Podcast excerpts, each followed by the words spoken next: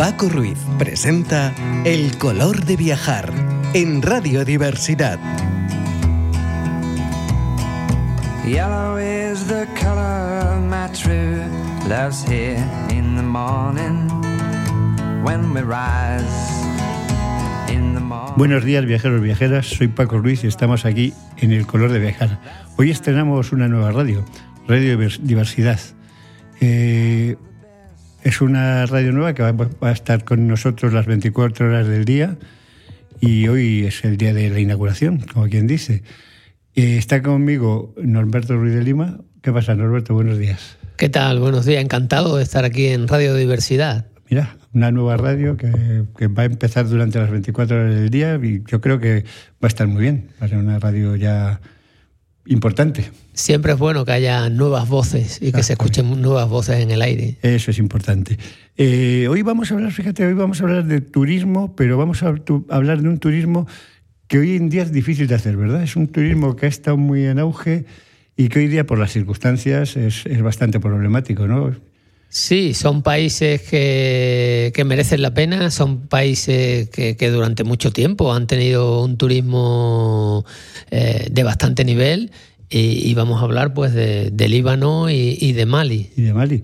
¿Por cuál quieres que empezamos? Podemos empezar por Líbano. Pues empecemos por el Líbano. Eh, eh, cuéntanos del Líbano, eh, ¿cuáles son las ciudades más importantes así turísticas para visitar en el Líbano? ¿Qué es lo que podríamos ver más importante? Bueno, por supuesto Beirut, que es donde llegaríamos en, el vuelo, y luego hay ciudades eh, como Tiro, eh, como Biblos, como Sidón y o Baalbek, que también son, tienen ruinas eh, romanas, tienen muchísima, muchísima historia y, y hay mucho, mucho que hablar de ellos. ¿Con cuál quieres que empecemos? ¿Empecemos con Tiro? Empecemos con Tiro. que creo que es de las más importantes como para visitar, no, no como Beirut, que Sí, bueno, Tiro es que tiene una historia impresionante, no solamente por las ruinas romanas que tienen allá lo que donde está ahora el puerto el puerto egipcio, sino sino porque eh, yo que soy de Sanlúcar, allí en Cádiz, eh, Cádiz fue fundada por, fenicios que, salieron de, Tiro, de, esa zona de ahí. Esos fenicios inicialmente eh, no eran fenicios como tales, eran cananeos, eran de la zona de Canaán también y, y eran cananeos. Y, y, bueno, posteriormente se les llama fenicios porque fenicio significa hombres de púrpura, porque en la zona esa se, eh, se cultivaba, bueno, había un, animal que era el mirnex, de donde, donde sacaban la púrpura. Entonces los hombres de púrpura le, fueron, le, terminaron llamando onix, eh, púrpura en griego, eh, foénike. Foénike es los hombres de púrpura. Y por una evolución fonética, pues lo, los romanos lo llamaron púnico, que son las guerras púnicas, uh -huh. que es Aníbal, y, y, bueno, ellos salen de, de Tiro. Eh, cuando uno va allí a Tiro y ve el mar, eh, yo lo primero que imaginé estaba en el Mediterráneo oriental, pues, pues donde estaban las costas del Mediterráneo occidental y cómo, cómo esos hombres, eh, tres, hacía 3.000 años que habían salido en unos barcos que tampoco eran los barcos de, de hoy en día y, y, se habían atrevido a llegar, a llegar tan lejos. Es una ciudad bonita de ver, ¿no? ¿Y tiene, tiene, ¿Tiro tiene literatura? ¿Tiene, ¿En Tiro hay alguna literatura así importante? ¿O, o es más importante en el Líbano, la literatura del Líbano? Bueno, la, la, literatura libanesa sí que, sí que es importante y a mí lo que me, más me gusta de la literatura libanesa eh, es la, la, característica de que el libro más antiguo del mundo, que es el poema de Gilgamesh, pues, pues aparece, aparece en Líbano y aparecen los cedros. Uh -huh. Líbano es eh, el país de los cedros. Ahora uno viaja y, y, si los oyentes viajan verán que no hay muchos cedros, no hay tantos como, como, como debiera, pero durante un tiempo fue, eh, fue el país de, de, los cedros y de hecho Gilgamesh, que es rey, rey de, Uruk, de que hablamos de la civilización eh, mesopotámica, eh, viaja con, con, Enkidu, su amigo Enkidu, viajan a matar al, al, gigante Umbaba que vive, vive en las montañas del Líbano y vive entre los cedros. Yo siempre he dicho que, que es el primer, el primer atentado que hace la civilización contra, eh, contra la naturaleza. ¿no? Umbaba es un monstruo, eh, un monstruo terrible. Eh, pero que está defendiendo la naturaleza y, y Enkidu y, Gilgamesh que es de lo que trata una de las de la, de lo que trata de los temas que, trata el poema, pues, pues acaban con él y lo y lo matan, ¿no? Y, hay una frase que, a mí me gusta mucho porque eh, como guardián de la naturaleza, cuando muere un baba parece que ya la naturaleza eh, está perdida, ¿no? Porque dice, su último estertor conmovió las montañas del Líbano, retumbó el bosque hasta el límite de sus árboles. Y, y, bueno, ellos buscan, Gilgamesh está buscando la inmortalidad. No sabe que la encuentra la inmortalidad en unas tablas de arcillas, que es donde viene escrita la, el famoso poema, poema de Gilgamesh, ¿no? unas arcillas que se encuentran en, Nínive, en la biblioteca que de, del entonces rey eh, Abursanipal. La verdad es que el, el Líbano fue un país en, hace años que, era un país muy próspero y que tenía un turismo muy consolidado un país que, que, tenía buenos restaurantes porque la restauración libanesa es también muy buena. Tenemos una restauración buena, ¿verdad? Sí, la comida libanesa es una comida muy, muy buena, pero sobre todo porque hay un cruce un cruce de cultura enorme, cultura gastronómica, sí, sí, es decir, sí. está la cultura gastronómica, la gastronomía árabe, está la gastronomía cristiana, está la gastronomía judía y, y, y ese choque provoca que, que, que, bueno que, que, comer allí pues pues sea un, un, disfrute, un lujo, un lujo un para. Es una cocina muy levantina. Muy, sí. Es una cocina muy, muy, muy interesante, sobre todo también sus pastelillos. Sí, son unos pasteles. eh. Sí, están buenos, pero son muy pesados. Muy empalagosos. Eh, muy empalagosos. Eh, mucha... Bueno, es típico de la, sí, sí, sí. de la pastelería, digamos, árabe, ¿no? de la, son, del dulce árabe. Son pastelillos más bien pequeñitos, ¿verdad? Pequeños, muy, muy pero muy empalagosos. Te tomas uno y, y ya, no y puedes, ya, ya no dices, el siguiente ya pero sí que sí que es así. Ahí en Tiro hay un restaurante que se llama Alfadar, que, que significa el faro, porque es un faro, un faro blanco eh, muy bonito donde, donde se comía se comía muy bien, comida comida, liba, comida libanesa, ¿no? En Beirut también, ¿eh? en Beirut también hay muchos sitios, lo que pasa es que Beirut ya es una mayor capital y te puedes encontrar cualquier tipo de, de, restaurante como te lo puedes encontrar en Madrid. En cualquier sitio de España.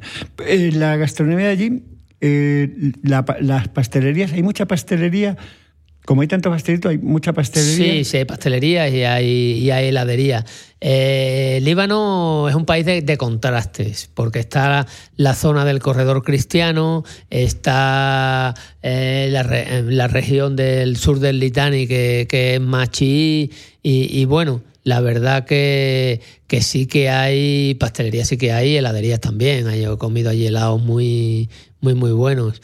Eh, pero yo me quedo con la con lo que es la gastronomía libanesa de, la, de, de esos entrantes que te ponen. Exactamente, de... o sea, el couscous, eh, todas estas cosas. Sí, el fatulé, todo eso. Está muy bien, está muy bien, la gastronomía libanesa está muy bien. ¿Y qué más podríamos destacar así del Líbano? ¿Qué tenías así interesante tú? ¿Algún, algún viaje en especial, algún sitio, algún...? Yo, Líbano tiene una cosa muy buena y es que puedes estar en la nieve por la mañana y a media tarde a la hora de comer puedes comer en el puerto de Beirut eh, casi tranquilamente porque, porque está todo muy cerca y porque tiene eh, las características del país, pues tiene montañas, tiene costa, tiene zonas llanas, tiene valles. Y, lo hace, yo creo que para el turismo, yo recomendaría desde luego hacer la ruta desde eh, Beirut, subir a Baalbek. Eh, en Baalbek, bueno, ahí en Baalbek está enterrado y, y nació eh, Jalil Gibran Jalil, que es el, el, poeta por excelencia de Líbano, y, y árabe, un poeta que escribe en, en, en, lengua, en lengua árabe. El, el, idioma que común allí, la lengua franca, es el francés. Uh -huh. eh, casi todo el mundo habla francés menos en la zona, en la zona chií, que ahí ya no, no, no lo hablan tanto, pero sí que sí que da para, para un viaje bonito, tanto cultural como gastronómico. En estos momentos está complicado el tema, ¿no? Para, para ahora mismo, para hacer un ir al Líbano yo creo que ahora mismo casi... casi sí, ahora mismo no, no lo recomiendan. No es recomendable. Hay que, me imagino que habrá que avisar a Asuntos Exteriores que, que vas por allí. Y, y, bueno, la zona norte, pues lo que es la capital Beirut, pues sigue habiendo vuelos normales, pero lo que es el sur del río Litani, pues que está bastante cerca con la frontera con, con Israel. De hecho, nuestros soldados, los soldados españoles, están trabajando allí para Naciones Unidas eh, protegiendo lo que es la Blue Line, es la línea azul. Que, que, hay sitios donde es una línea azul, una línea pintada de azul, ves la línea, no hay valla ni hay nada, es, es, es, una, simple, es una simple línea y que puedes cruzar de un lado a otro. No es recomendable, pero puedes cruzar de un lado a otro la línea y, y esa Blue Line es la que protegen los, eh, los, los soldados de UNIFIL, de la, de la operación de Naciones Unidas en el Líbano. Yo creo que el Líbano, la verdad, yo hace, yo el Líbano no lo conozco, pero yo sé que hace tiempo era de los, yo tenía amigos de libaneses y hace tiempo era un sitio maravilloso para ir de vacaciones, era un sitio extraordinario. Estaba, además es un, un país muy moderno para estar allí en la zona que está, es muy moderno, ¿verdad? Sí, el problema que tuvo fue una terrible guerra civil. Era la, la Suiza de Europa, uh -huh. de perdón, la, la, Suiza de Oriente Medio. Uh -huh. eh, y, y, como tal, pues, pues sí que es verdad que, que había mucho capital de, de, de, toda aquella zona que, que iba para allá. Luego, claro, como en Oriente Medio hay tanto Oriente Próximo, hay tanto eh, tantos problemas, tanto religiosos como políticos a día de hoy, pues, pues bueno, eh, es difícil que, que la convivencia eh, haga posible una, una evolución económica pues, pues de ese estilo. Y, y, terri y, terrible fue la guerra civil. Tuvieron una guerra civil de muchísimos años que dejó el, la nación libanesa, pues la dejó muy, muy, muy herida. Y todavía, todavía no se ha, no se ha recuperado. Luego ha tenido el problema de la explosión en el puerto que, que, bueno, que ha, destrozado la mitad de la economía y, y, actualmente, pues bueno, no la economía libanesa pues, pues tiene que empezar a volver a despegar otra vez de nuevo, partiendo casi de cero. En Líbano la mayoría de la población es musulmana, ¿no? Hay parte cristiana, pero la mayor es parte Bueno, musulmana. ahí hay, con, en religiones hay 16 eh, religiones, por ni lo más menos. Ni menos. Hay de todo, sí, sí, sí. Pero las mayorías son la, la cristiano-maronita, eh, la musulmana y la, y la judea. El sistema político es complicado. El sistema político es complicado porque, porque no solo hay eh, como aquí, que hay unas elecciones y bueno, el más votado o, o el que vaya en coalición, ahí el, el, presidente siempre es cristiano maronita, el, el primer ministro eh, es chií, eh, claro, porque dentro de la religión musulmana también uh -huh. hay, hay varias, varias ramas, ¿no? Son alawí, así que, que es complicada la situación política es complicada porque, porque no, da, no da pie a tener estabilidad. Mm. Bueno, pues ya sabemos algo más sobre el Líbano. Era una cosa importante porque es un turismo que ahora mismo no es recomendable, pero yo creo que es un turismo que en breve, si la cosa se soluciona, es un turismo que sería muy bonito de hacer, sería muy bonito. Yo creo que merece, merece, merece la pena, pena y, y bueno, también es verdad que cuando dejas allí muchos amigos, pues y conoces aquello durante muchos meses, pues, pues lo vives de, de otra manera. Sí. Pero bueno, un viaje turístico Líbano ya digo que está eh, al alcance de la mano, pues, pues cosas, cosas muy bonitas. O sea, ¿tú recomendarías llegar a Beirut, estar allí un par de días, por ejemplo? Estar, llegar a Beirut, eh, luego de, descender a Tiro, ir también a Sidón, Sidón y Tiro eh, ver todas las ruinas y todas las. porque como los romanos llegaron a todas partes, eh, pues, pues Roma está presente eh, en todas partes. Y luego, si tienen tiempo, subir a Baalbek, que también hay una, unas ruinas con una- unas construcciones majestuosas que todavía no saben cómo llevaron hasta allí esos, esos bloques de piedra tan enormes. Son muchísimo más grandes que los de las pirámides de, de Egipto. Es increíble lo de los bloques, cómo se manejaban antes, con lo difícil que es ahora, que tenemos todos los instrumentos que tenemos. Y sería dificilísimo ver esos Sí, bloques nosotros en ya somos, tiempos, ¿verdad? somos incapaces de hacer algo así. sería incapaz, ¿verdad? Eh, pues es, es un viaje que es bonito. ¿Tú cuántos tiempo dedicarías a un viaje? ¿Cuánto debería dedicar una persona si quiere hacer un viaje por el Líbano así? Bueno, yo creo que un viaje de una semana Una se puede hacer. ¿eh? Se puede ver. hacer, en una semana, diez días, se puede hacer. Bueno, pues ahora vamos a, a pasar a Mali. Que Mali, por lo visto, ahora mismo es imposible el turismo, ¿no? Ahora sí que, que no, sí, sí, no hay no, ninguna no es que no sea recomendable, sino que no hay Sería- probabilidad de, ese llegar al norte, que es donde hay que llegar. Ese sería un turismo de aventura y de riesgo, además. si Sí, quieres hacer ese turismo... a día de hoy, a día de hoy no es nada, nada recomendable. A día de hoy nada. Pero hubo un tiempo en que Mali estuvo muy bien turísticamente, ¿no? Hubo un tiempo en que tenía cosas muy bonitas Sí, que ver, ¿no? Sí, de hecho uno viaja a Bamako y ve antiguos hoteles que ahora, pues bueno, entre una cosa y otra, pues no están todo lo bien que deberían, pero ve antiguos hoteles que en sus momentos de esplendor tuvieron que ser maravillosos, ¿no? También había un crucero a lo largo del, del río Níger que salía desde Bamako y llegaba iba a decir a las puertas de Tombuctú, pero no, llegaba a, a la curva del Níger y para llegar a Tombuctú se cogían unas caravanas porque está a unos 40, 50 kilómetros de, de- lo que es la curva, la curva del Níger. Y, y se hacían, y, y bueno, hay mil documentos gráficos de, sobre todo era un turismo francés, porque era una colonia, fue colonia francesa eh, mucho tiempo, y, y desde luego yo también los recomendaría, pero no a día de hoy, claro, a día de hoy no se puede ir a, a esa zona porque, porque la situación y la seguridad eh, es muy precaria. ¿Y tú, eh, Mali, qué, eh, ¿y qué recomendarías? Si que va de turismo a Mali, el crucero, por supuesto, si se volviera a hacer. Porque Sí, ahora, pero- en estos momentos no se hace, ¿no? No, no, no, no, ya no se hace. No se hace y ya digo que, que subir de, Culicoro hacia el norte ya empieza a haber eh, problemas de seguridad en tipos de secuestros, atentados y, bueno, hay distintas etnias que también están con poca seguridad y, desde luego no lo recomendaría. Pero sí que, sí que por ejemplo, eh, llegar a Bamako, eh, en Bamako, pues bueno, igual, también, eh, también en Bamako hay muy buenos hoteles.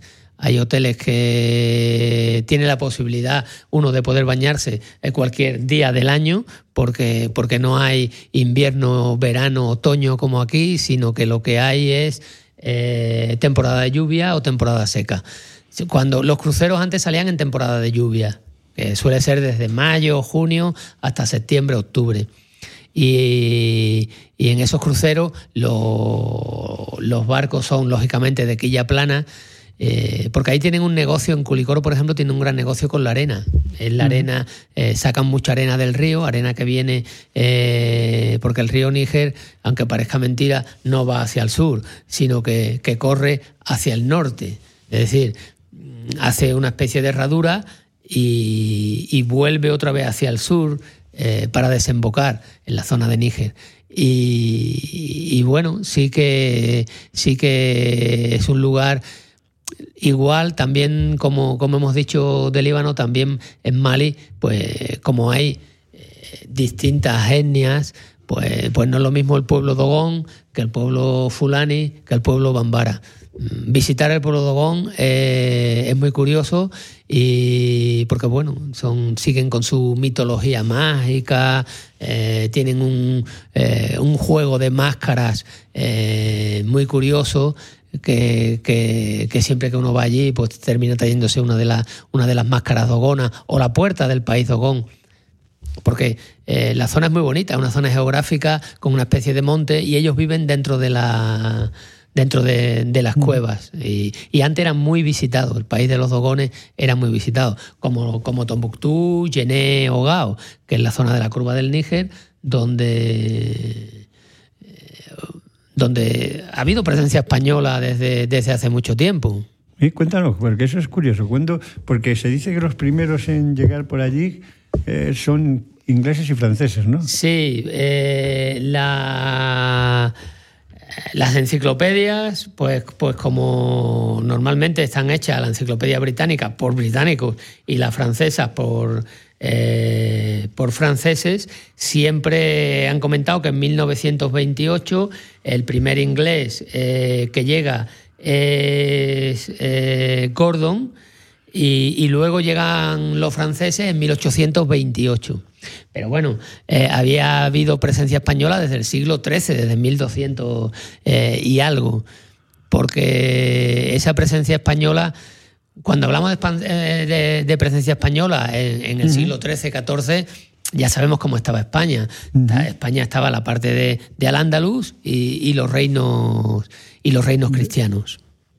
Y entonces allí llegaron los de, los de Al-Ándalus, ¿no? Fueron los que llegaron allí, ¿no? Sí, eran, casi todos eran quienes toman Tombuctú, son, son moriscos, lo toma además eh, Yuder Pachá.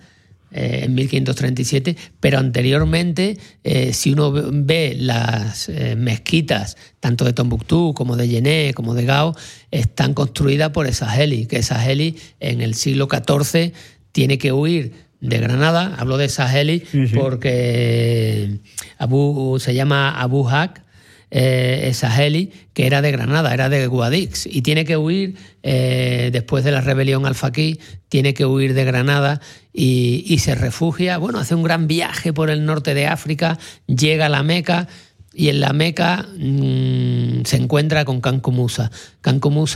Era eh, emperador eh, del imperio, del imperio maliense. Y, bueno, dicen que era el hombre más rico del mundo porque tenía mucho oro. Las minas de oro en Mali siguen, siguen existiendo y se sigue sacando oro de Mali y ahora hay otro, otro mineral que es donde, donde está la, lucha, que es el, uranio. El uranio. El, uranio. Pues ahí sí que habrá lucha, ¿no? Porque con el uranio hoy día es Sí, porque, por ejemplo, Francia, el 90% del uranio que, mm, que tiene para sus centrales nucleares mm, proceden de, esa, de esa zona.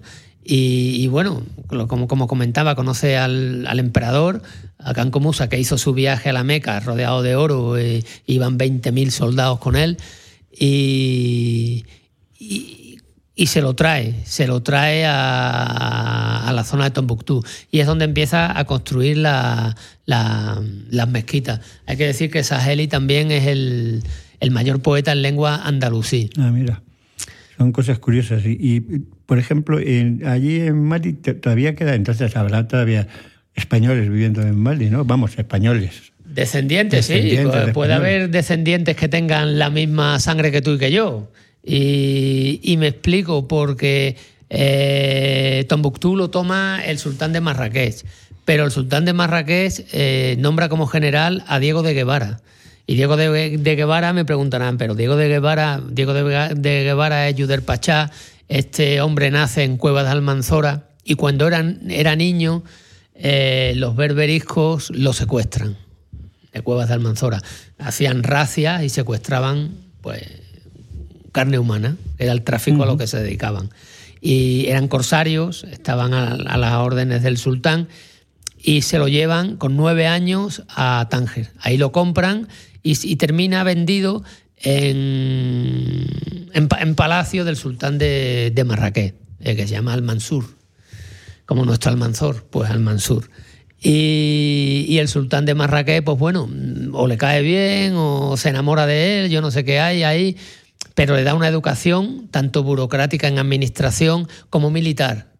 Y debía de ser, este niño debía de ser impresionante, debía de ser la leche, porque ya participa con 18 años en la batalla de Alcázar Quibir, donde, donde es derrotado el ejército portugués entero, eh, destrozado, todos los nobles portugueses caen ahí en, esa batalla junto al rey eh, don Sebastián. eh, el mítico rey Sebastián de Portugal. Y, y, bueno, le encomienda la conquista de Tombuctú, porque eh, como por el mar los portugueses y los ingleses, donde estaba la reina Isabel, eh, se llevaban todo el oro y también la sal eh, desde por Senegal, pues el sultán dice, bueno, esta riqueza que tengo yo aquí al lado, voy a tomarla por tierra, que ahí no entraban los europeos, los europeos no llegan hasta ahí. La toma por tierra y eh, nombra general a, a Yuder Pachá. Hay un libro de, de Antonio Yagudo, eh, Yaguno, perdón, que, que, habla sobre el eunuco de Tombuctú. Por supuesto, Yuder Pachá, eh, Diego de Guevara era, estaba castrado y, y yo Antonio Yaguno lo, lo conocí en, en Bamako él estuvo dando una conferencia uh -huh. allí en la Universidad de Bamako y bueno, y fui, y fui a escucharla. Él es de Cuevas de Almanzora, fue alcalde de Cuevas de Almanzora y está ahora dirigiendo el museo de, de allí. Y, y, nos habló de, de la aventura de, de, Diego de Guevara. Y Diego de Guevara, entonces, coge un ejército de 6.000 hombres, 3.000 eran de, del sultanato y otros 3.000 eran casi todos españoles y también había mercenarios de la de los tercios de Flandes, ah, mira, es decir, había mercenarios mercenarios de allí. Estos llegan allí, normalmente los, los soldados del sultanato, los soldados marroquíes de Marruecos, eh, vuelven, pero los españoles se quedan, no tienen dónde ir. Ya la reconquista está llegando, ellos han huido de, la, de las guerras taifas, entre almohades, luego llegan los almorávides, luego eh, entre ellos y luego lo, los reinos cristianos que siguen presionando, hacen una presión desde el norte. Y, y bueno, se quedan allí eh, y se casan con, entonces están allí los Songhai y se casan con mujeres Songhai y fundan una etnia y la etnia se llama Arma. Arma, que es una palabra española. La palabra arma eh, es española. No se sabe si procede de arma, porque casi todos los que vienen de los soldados de tercios, los mercenarios que vienen de los soldados de los tercios, eran eh, arcabuceros. Y, y, bueno, gritaban arma. Cuando ellos no gritaban alarma como, como posteriormente, ellos gritaban arma. Y cuando había un ataque cuando iban a, a la arma y, o bien de una palabra árabe que es ad-rumi, que significa arcabucero, ¿eh? que es lo mismo. Uh -huh. Y bueno, con la, las armas de fuego, pues, pues consiguen estar allí y, y están en, en, Tombuctú hasta que son derrotados pues dos siglos después. Uh -huh. En la zona del Níger y de Mali, el, el idioma oficial era el árabe y también llega a ser el castellano medieval escrito en aljamiado, uh -huh. es decir, la palabra era, eh, en, eh, era castellana, uh -huh. pero sin embargo ellos la escribían con el alfabeto árabe. Uh -huh. Uno, ellos la leían igual. Eh, la palabra España pues la escribían con, con, el alfabeto árabe, pero se leía España, lógicamente. Igual. Mira, son cosas curiosas. Y, y otra cosa que es súper curiosa, hay mucha, mucha literatura en Mali. Sí, claro. Bueno, es que, toda la literatura es que andalusí. Mentira, sí, que... sí, sí. Toda la literatura andalusí está ahí. La literatura. Eh, y la mejor literatura andalusí. Es decir, la, la, biblioteca de Tombuctú, la biblioteca de Cati. En Cati hay muchas bibliotecas, perdón, en Tombuctú hay muchas bibliotecas. Hay hasta, se cuentan hasta 42 bibliotecas, pero hay una que es la que está más cercana a, a nosotros, ¿no? a los españoles, que es la biblioteca de Cati. Cati es la biblioteca de, de Toledo. Es la biblioteca de Toledo. Y, y, sale de Toledo en el año 1468 y se la lleva, bueno, el dueño de la biblioteca, que era un uh -huh. jurista, que me habla mucho los libros, que es Ali Ben Suyat eh, Al-Kuti. Por eso se llama la biblioteca de Cati. El, el, apellido Cati, también es Keita, eh, es muy conocido en, en, Mali, hay muchos Keita. Eh, hay futbolistas que se llaman ¿Sí? Keita. Y, y entonces esa biblioteca, eh, después de los sucesos, estamos hablando de 1468, cuando hay unas luchas de poder entre Juana la Beltraneja, Isabel la Católica, entre unos nobles y otros, y, se producen en Toledo los sucesos de la Magdalena, donde queman eh, muchas viviendas, tanto de judíos como de musulmanes. Y entonces en ese momento eh, Al-Quti, el godo, se cree que Al-Quti viene de, godo porque eran, eran de procedencia goda, eh, tiene que decide, decide huir y se va con lo más valioso que tiene, que es su biblioteca. Y, empieza otra, otra, otra gran aventura. Eh, hay que decir que dicen que sus descendientes dicen que eh, Ali Ben Siyad al-Quti es descendiente de, de Guitiza. Cuando llegan los musulmanes, pues hay godos que se ponen a favor de Don Rodrigo y otros que no, eh, y entre ellos Huitiza. Y Huitiza eh, termina eh, pasándose al Islam, se convierte al Islam. Y, esa es la familia, bueno, estamos hablando desde el 711 hasta 1468, pues son pues siete siglos, ¿no?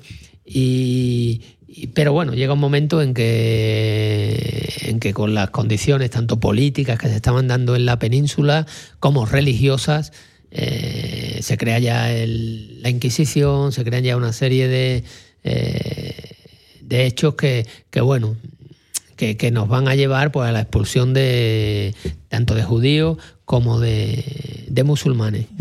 y, y, él llega a Gumbu, él no llega a Tombuctú, él llega a Gumbu, que está muy cerquita de, eh, de Tombuctú. Luego en el 2012, eh, esa biblioteca entran los, los Tuareg, eh, después de la rebelión Tuareg, en el año 2012, antes de ayer y, intentan, desaparecen unos cuantos volúmenes y tal, pero bueno, como están acostumbrados, están acostumbrados a huir, pues los esconden muy bien y, parte de esa biblioteca ahora mismo está en España. Ah, sí. Sí, esa biblioteca parte está en Jerez, parte está en Granada. No sé dónde se quedará porque el, dueño de la biblioteca, el descendiente de, eh, de Ali Ben Siyah al-Kuti, eh, Ismael Díaz Aidara, eh, no, no lo ha decidido, pero no quiere que, que por ahora vuelva a Mali por la inseguridad que, hay y por la riqueza. Hay muchas universidades americanas que le han ofrecido muchísimo dinero por, porque bueno, es que hay hay las primeras traducciones eh, de Aristóteles, de Platón, de Ptolomeo, está toda la ciencia antigua, toda la ciencia medieval y, la, toda la judicatura y luego la poesía. La poesía, toda la poesía. Parece mentira que en Mali, yo creo que casi nadie sabe esto de Mali, que tiene tanta, tanta literatura, tantos libros allí, ¿verdad? Sí, pero yo creo porque cuando nosotros estudiamos historia o estudiamos cualquier otra asignatura relativa a esto, siempre, eh, lógicamente, por, por el tiempo y por, y por la visión que queremos dar, nunca hemos dado una visión eh, de Al-Ándalus como la que tiene, ¿no? sino nuestra visión ha sido más bien del norte, una visión castellana, hacia, hacia el sur. Eh, hay que tener en cuenta que han sido siete siglos de, llamémosle, reconquista, no todo el mundo la entiende así, pero oh, a veces deja de ser reconquista para ser conquista. y, bueno, sí que es cierto que, merecería la pena eh, eh, estudiar esto de, una manera más... Eh, más, profunda, más, profunda, y, que, y que conozcamos nuestro, nuestro pasado, porque ya digo que, ellos estuvieron aquí igual que nosotros. ¿no? por eso te digo que es curiosísimo porque yo estos temas apenas conocía que en Mali pudiera haber todas estas cosas que nos estás contando. Pues una auténtica maravilla. Y, yo creo que el 90% de la gente ni se lo imagina ¿eh? que, pueda ser. Pues si uno va por Mali y va al norte a la curva del Níger, eh, la, curva más, más, oriental, la zona más oriental de la curva, que pregunte por la etnia arma, que, que igual se encuentra la sorpresa que le hablan de que tienen la llave eh, de una casa de Toledo. Se encuentra un familiar por allí. Lo que pasa es que imagino que esa, esa gente ya después de tantas generaciones ya serán negros. Sí, sí, sí, totalmente, totalmente negros, y, pero están muy orgullosos de, ¿De, pertenecer a, la etnia arma. ¿eh? Bueno, todos están orgullosos del que es Bambara, es Bambara, porque todos tienen su mitología la mitología llena, eh, llena los corazones, ¿no? Siempre. Entonces, esa mitología que han ido contando desde un, desde un tiempo a otro, pues, pues va llenando los corazones y hablas con un dogón y por Dios, es que el- los dogones y habla con eh, con un fulani y te pasa tres cuartos de lo mismo. Y, y bueno, la, los eh, como hecho curioso, lo- los pachalí de, para que vean, eh, para que escuchen nuestros oyentes eh, y entiendan de dónde eran los pachalí de, de Tombuctú. Los pachalí eran los, los gobernadores ¿no? de Tombuctú. Bueno, pues primero ya hemos dicho que era Yudar Pachá, que era Diego de Guevara. Eh, luego contaremos cómo, cómo termina Yudar Pachá.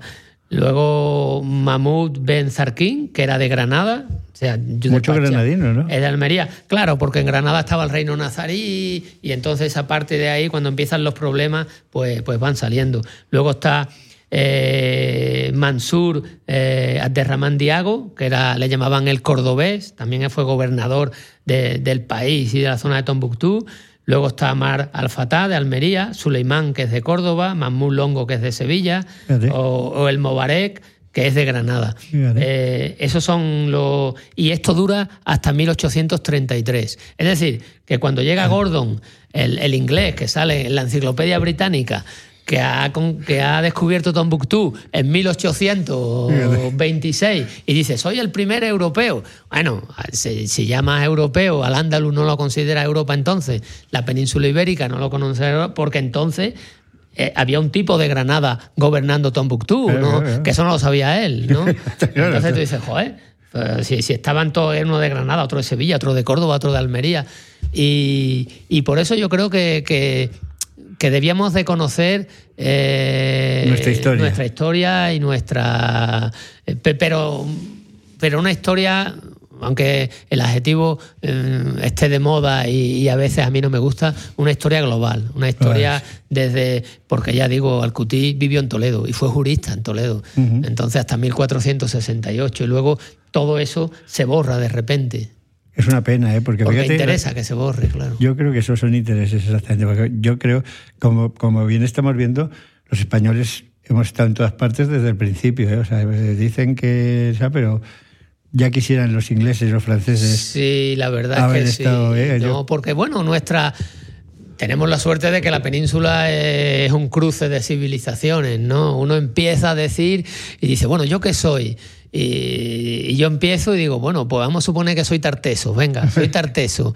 Y luego de tarteso, pues, pues bueno, tengo sangre ibera también, porque algún ibero pasará por ahí, ¿vale? Y luego, hombre, luego llegaron los griegos, y luego quién llegó, luego los romanos, y luego los bárbaros del norte que nos hicieron algunos rubios, ¿vale? Eh, los godos, los alanos, los vándalos, y luego quiénes vinieron, luego vinieron los musulmanes, y joder, sin moverme del sitio, sin moverme de Cádiz, he sido púnico, mm, por supuesto cartaginés, eh, he sido mm, griego, he sido tartésico, he sido carpetano, he Sí, sí, sido... Y tú dices, pues si no me he movido. ¿Y, ¿Y y qué, qué más seremos? Pues no lo sé, porque llegarán, ¿Y eso llegan por el norte, llegan por el sur, claro que sí. La verdad es que tenemos una historia eh, realmente interesante. ¿eh? Y es una pena que todas estas cosas eh, se difundan tan poco. ¿eh? Pues Yo- yo recuerdo. Yo creo que hay que- cosas que hay que difundir más. que Sí, sí. Hablando de esto, yo, yo recuerdo que se hizo por la un aniversario por Numancia. Eh, pues si fue en el 200, no me acuerdo en qué año exactamente, en el 200 y pico antes de, eh, de Cristo, pues se hizo el, el aniversario, no me acuerdo, el 2100 no sé qué. Y entonces, claro, eh, decía, bueno, vamos con los numantinos. Y tú dices, bueno, los numantinos era un pueblo ibero y tal. Pero ¿con quién vamos? ¿Contra los romanos que fueron los que tomaron Numancia? ¿Cómo vamos a ir contra los, contra los romanos? Un español a día de hoy no puede ir contra, contra los romanos. Entonces, ¿con quién vamos? Contra los numantinos. Bueno, pues celebramos, celebramos el aniversario de Numancia y vamos con todo, porque, porque no podemos Diferenciar a nadie. Claro, claro, no podemos diferenciar. ¿Qué nos han dado los romanos? Los acueductos, las escuelas, el latín. ¿Qué nos han dado los romanos? Nos lo han dado todo. Claro, claro. Es así. Oye, y otra cosa muy, muy curiosa. eh, también, hablando de santos, hay un santo que también es de procedencia española, ¿no? Sí, bueno, el santo más santo de, ¿De todos los santos? todos los santos. De- estamos hablando musulmán. Sí, sí, ¿eh? sí. Eh, porque Tombuctú, Tombuctú es la ciudad de los 333 santos. Ah, caray. Sí, sí, sí, sí, es un nombre.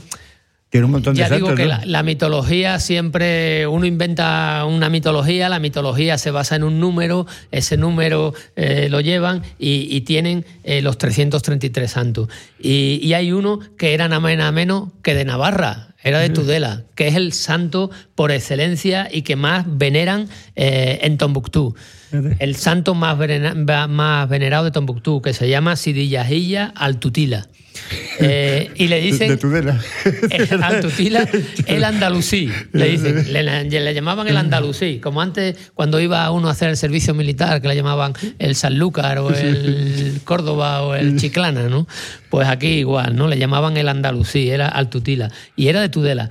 Y, y él empieza, llega hasta allí eh, y ensueña en las escuelas co- coránicas. Había hay grandes, tres grandes, había tres grandes escuelas coránicas, se llaman madrazas. Eh, también se pueden visitar. ¿eh? Eh, hay una cosa buena en, en esas zonas que puedes entrar en, la- en las mezquitas, puedes entrar con... Es como la mezquita azul de Beirut. Ahora que, que volvemos a Líbano, recomiendo la entrada en la mezquita azul de Beirut. Eh, yo me senté allí, llamémosle que, que me puse a rezar en la mezquita azul y, y, se- y encuentran una paz en esos sitios que, que difícilmente la encuentra en otros lugares. Pues en Tombuctú pasa igual, ¿no? La mezquita de Tombuctú, que construye eh, un tipo de, de Guadix, nada más y nada menos, de Granada, eh, pues pasa lo mismo. Pero este santo, Sidillajilla Altutila, eh, funda otra mezquita y él está enterrado ahí, en el túmulo. Es un túmulo enorme, que ya no es enorme, y ahora contaré por qué, ya no es enorme, pues porque cuando empieza, llega la, la rebelión tuareg, como llegan islamistas, y cuando hablamos de islamistas hablamos de extremistas, hablamos de gente que, que- que tiene la religión, que no todo es así, ¿eh? y mucho menos en Mali. ¿eh? La religión musulmana, yo he estado con ellos y he, estado, he ido a todo, a la fiesta del Cordero, he ido, y, y no, y, no, y no es así, no en absoluto. Pero bueno, cuando entran lo- la- los yihadistas, entran eh, desde el norte, llegan por el desierto y toman Tombuctú, se alían con los tuareg, porque los tuareg en ese momento eh, estaban en un bueno, en una situación que no, no, no les gustaba lo que, lo que estaban viendo políticamente en el sur. Los, los tuareg se levantan también en la rebelión y llegan. Y una de las cosas que hacen es que los túmulos, un extremista, pues claro, como es extremista, pues dice, no puede haber ningún túmulo que tenga más altura que el del profeta. ¿Qué ocurrió? Que el túmulo de Sidi Yahya al-Tutila, el andalusí, que nació en Tudela, que era navarro, Navarro, Navarro de entonces. Porque, porque Navarra hasta el siglo XVI eh, no pasa a la corona, a la corona de Castilla. Eh, pues el- tiene un túmulo que es de mayor altura. Lo destrozan, lo destruyen a pico, pala, tal. Y, y luego destruyen también la puerta mm, del fin del mundo, que tiene un, nombre precioso, la puerta por, por el mismo motivo. Es una puerta eh, artesonada y, y bueno, van destruyendo todo lo que ellos creen que no se ajusta a la- al espíritu coránico, pero claro, es como eh, cualquiera que coja tanto el Corán como la Biblia, como el Talmud, eh, lo coja al pie de la letra, pues lógicamente mm, va a cometer barbaridades. Barbaridades. Ahora, si lo coge de una manera, llamémosle entre comillas, literaria, pues, pues hombre, igual disfruta muchísimo con, con ellos. Yo compré un, un- un Corán eh, en Mali eh, que eh, lo busqué, lo busqué mucho, que estaba en árabe, el Corán siempre está traducido en árabe, eh, porque la palabra de eh, la escritura del Corán es uno de los atributos de, Dios. Y, lo compré traducido al Bambara y es muy bonito el, el- el verlo en las dos. Pero allí quien, tanto en Mali, que ya digo que, que llevan la religión de una manera, eh, pues entiéndase, muy africana, muy eh, laxa, eh, las mujeres, pues bueno, aunque son polígamos, pero, pero, pero bueno, las mujeres tienen un poder ahí, una fuerza que, que en lo que yo me dediqué eh, con las empresas de allí, pues, pues casi todas estaban mandadas y organizadas por mujeres. Y, y bueno, me compré un Corán y luego me regalaron una Biblia. Las hermanas eh, de allí, de, eh, tanto del Sagrado Corazón como María Inmaculada, eh, pues me, me regaló Cristina, me regaló un- un- una Biblia en Bambara, que yo quería tener, tener la Biblia. Yo hay, cuando voy de viaje, voy a Líbano, voy a, a Mali en este caso, o voy a Bosnia, que también me compré allí lo mismo. Eh, siempre compro o un libro sagrado, uno de los tres, cuatro libros sagrados, ya, pues, ya sea eh, si hay un libro de cábala, la cábala o tal, y luego un ajedrez. Entonces en Bosnia, en Bosnia, en Mostar, que era una Mostar que era un, bueno, totalmente destruida en unos años malos, pues me apareció un señor ahí y, y bueno, yo no tenía ninguna intención de comprar nada, pero al final le compré el, eh, un ajedrez, un ajedrez de piedra onix. Y, y en Mali he comprado un ajedrez de, de, de ébano y también muy bonito en madera. Entonces yo el ajedrez y luego los libros, los libros sagrados. Y para mí sagrados son todos. ¿eh? Es decir, el, el que quema un Corán me parece Sí, un bárbaro, un también. bárbaro impresionante. Es como eh, quemar, eh, qué sé yo, el, el- el romancero gitano de... ¿Sabes? Sí, hay cosas No. que son barbaridades. hay cosas No que- se puede, sobre todo cuando, cuando hay alguien que siente. Yo he rezado una estatuilla con un amigo, llamémosle amigo, una estatuilla de madera en la que, bueno, también nuestros cristos son de madera, ¿no? Sí, sí. Pero he rezado una estatuilla muy pequeña, del tamaño de un dedo, que estaba encima de una mesa y, encendieron ahí una... eh, Eso fue... eh, y, y, joder, y, y si él me dice, oye Norberto, ponte conmigo aquí, que es que es mi hora de tal y me tengo que parar, bueno, pues yo le respeto, le veo y me pongo allí con él y, y no pienso diciendo, pues, pues esto, esto es animita, esto...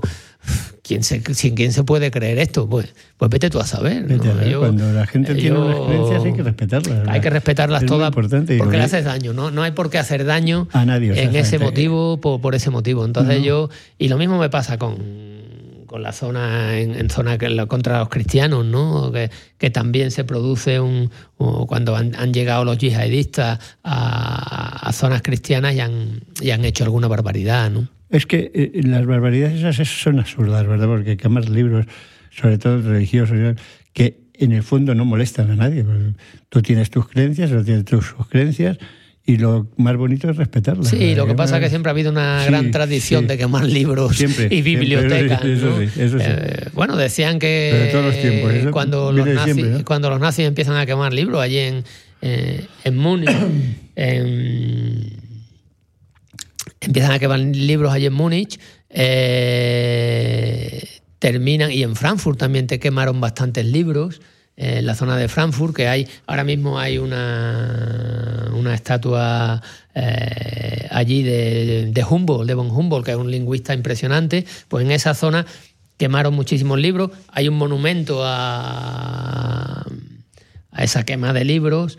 Eh, y terminan diciendo, pues, pues, bueno, desde Thomas Mann, que, que es alemán y que el padre de eh, prácticamente de la literatura alemana de, a partir del siglo XX, quitando a Goethe, claro.